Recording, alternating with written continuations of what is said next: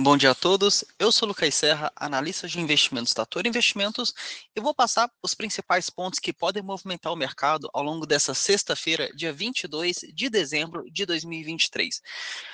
Falando sobre a agenda do dia, a gente começou eh, nessa manhã, às, eh, às quatro da manhã, com a divulgação do PIB no Reino Unido, que no trimestral apresentou uma contração de 0,1%, enquanto a expectativa era de 0%.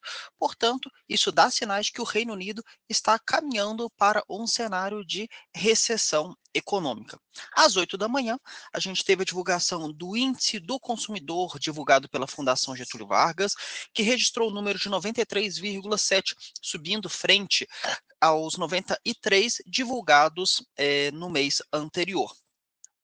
A agenda do dia mais importante é às 10h30 e vem dos Estados Unidos, com o PCI, que é o principal índice de inflação observado pelo Fed na condução da sua política monetária. Além disso, vão ter outras divulgações às 10h30 também, como gastos pessoais, sendo que também podem trazer movimentação às licenças de construção.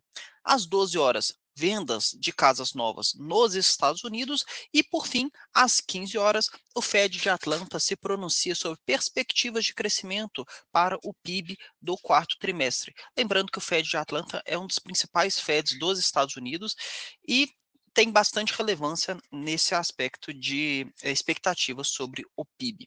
Sobre o comportamento do mercado nessa manhã, índice futuro com vencimento em fevereiro para 2024, negociando próximo da estabilidade, uma queda de 0,11% a 134.100 pontos. Dólar futuro com vencimento em janeiro de 2024, com uma queda um pouco mais forte, caindo 0,33% nesse momento, cotado a 4.870 pontos, é, se aproximando de uma região importante, é, que é justamente essa região dos 4.870, que se perder, pode aprofundar é, for, fortalecimento do real frente ao dólar, vindo até mesmo buscar os 4.820 nos próximos dias. Porém, se esse valor, é, essa pontuação for respeitada, a gente pode ver até nos próximos dias uma certa apreciação da divisa norte-americana frente à divisa brasileira.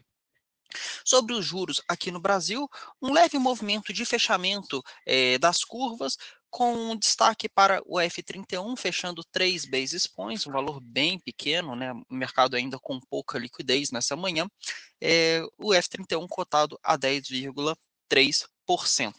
Em mercado norte-americano agora, a gente observa o S&P 500 futuro negociando próximo da estabilidade, 0,04%, juros de dois anos por lá é, caindo 2,5 bases a 4,327, juros de 10 anos caindo 3,1 basis points a 3,861 e juros de 30 anos é, novamente lutando naquela região de 4%, negociado a 4,005%, com uma queda nesse pregão de 2,7 basis points.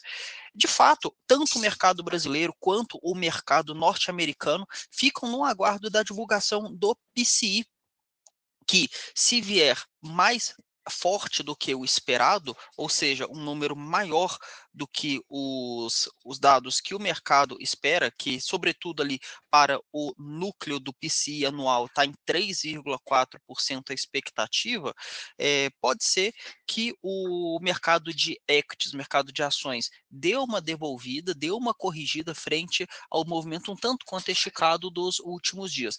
Porém, se esse número do PCI vier abaixo das expectativas, pode ser que o mercado se anime mais uma vez e dê sequência a esse rally altista que a gente vem observando no final do ano. Só comentando um pouco mais agora da movimentação do dólar eh, frente às outras divisas, DXY caindo 0,19%, eh, sendo que o dólar perde 0,42% de força, contra a libra esterlina. Acho que é a principal desvalorização, o principal ponto que merece destaque aqui em relação ao câmbio, principalmente por divulgações do PIB lá no Reino Unido, igual já comentei, que veio abaixo das é, expectativas, né? É, esses são os principais pontos que podem movimentar o mercado nesse último pregão que antecede o Natal.